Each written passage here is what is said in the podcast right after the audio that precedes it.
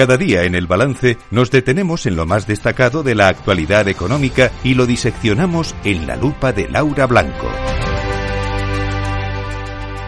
Laura Blanco, buenas noches. Buenas noches, Federico, ¿qué tal? Bien, eh, mejor que, la presidenta de la Comunidad de Madrid que se ha llevado hoy un jarro de agua fría con esta decisión del Tribunal Constitucional de no admitir a trámite el recurso contra el impuesto a las grandes fortunas. Ya ha dicho que lo que quiere es eh, ahora que se lo traspasen a ella, claro. Claro, claro, para luego eh, hacer las modificaciones oportunas, ¿no? Eh, bueno, eh, oye, eh, que no chora no mama, ¿eh?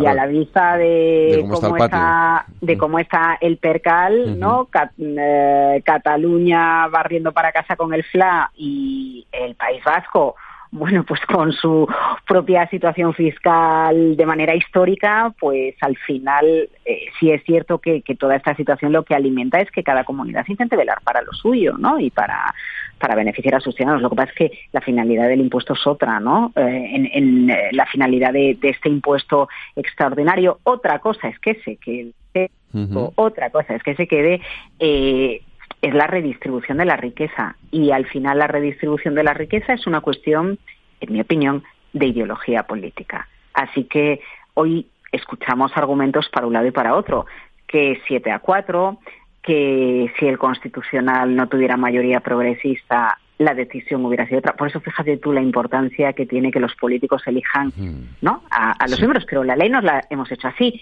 sea para el constitucional o para el Consejo General del Poder Judicial que si no lo decía no me quedaba tranquila. Pero la, la realidad es que todos los grupos políticos tienen, quieren tener influencia en los grandes órganos que, que, dictaminan decisiones. Y a la vista del 7.4, lo que es evidente es que las leyes son interpretables y se pueden interpretar para un lado y para otro, y por eso a los políticos les gusta tanto tener influencia en los órganos judiciales. Y ya, pero eso tiene una consecuencia, y es que hay que aceptar eh, las decisiones que toman los órganos judiciales, en este caso el Tribunal de Garantías como el Tribunal Constitucional, eh, eh, independientemente de, la, de lo, la mayoría que lo conforme, porque esto ha sido, es que, ha sido así siempre, entonces, ¿qué le vamos a hacer? Pues ahora hay una desde mayoría. El punto y hora, desde el punto de hora que una ley se puede interpretar y tiene siete votos y tiene cuatro votos, la interpretación no viene en base a la formación jurídica del magistrado, que es incuestionable, en el caso de los siete y en el caso de los cuatro. Entiendo que no, no estamos en esa tesitura, no, Porque,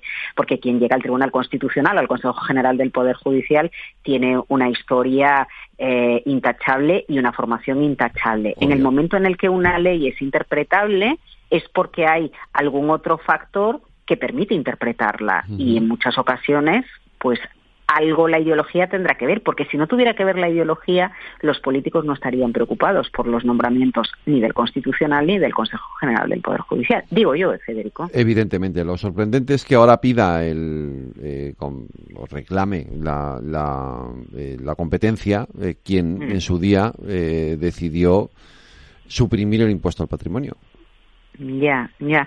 Bueno, eso es muy interesante ¿eh? la sentencia, los puntos de la sentencia, porque al final la sentencia se basa en función de las alegaciones que hacía la Comunidad de Madrid. En este caso, por cierto, que van a venir más, porque hay más eh, comunidades autónomas que han pedido pronunciación del tribunal, pronunciamiento del Tribunal Constitucional. Eh, lo que pasa es que, claro, la primera sentencia es la que va a marcar lo que se decida con el resto. Mira, una de ellas em, apuntaba a cómo, a cómo se metió el impuesto extraordinario eh, eh, el forma, la, forma en la que en la que se hizo no vía enmienda.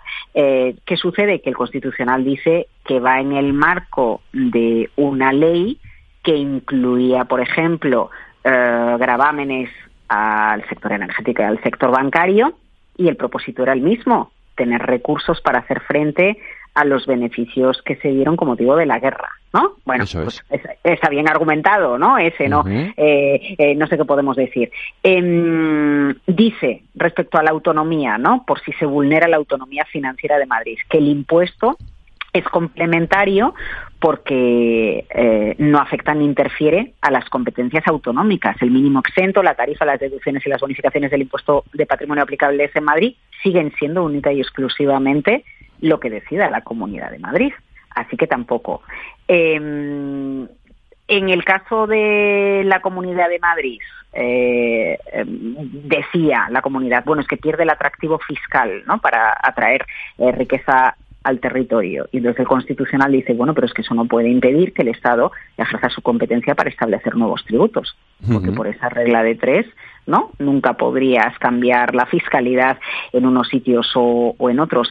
Em, también desestima la infracción de no confiscatoriedad eh, y, y, frente a lo que dice la Comunidad de Madrid, que los tipos de gravamen del nuevo impuesto son muy altos en relación con la rentabilidad de los mercados financieros, tira de agencia tributaria y dice que el tipo efectivo de gravamen sobre las grandes fortunas está por debajo del 0,5% del valor del patrimonio.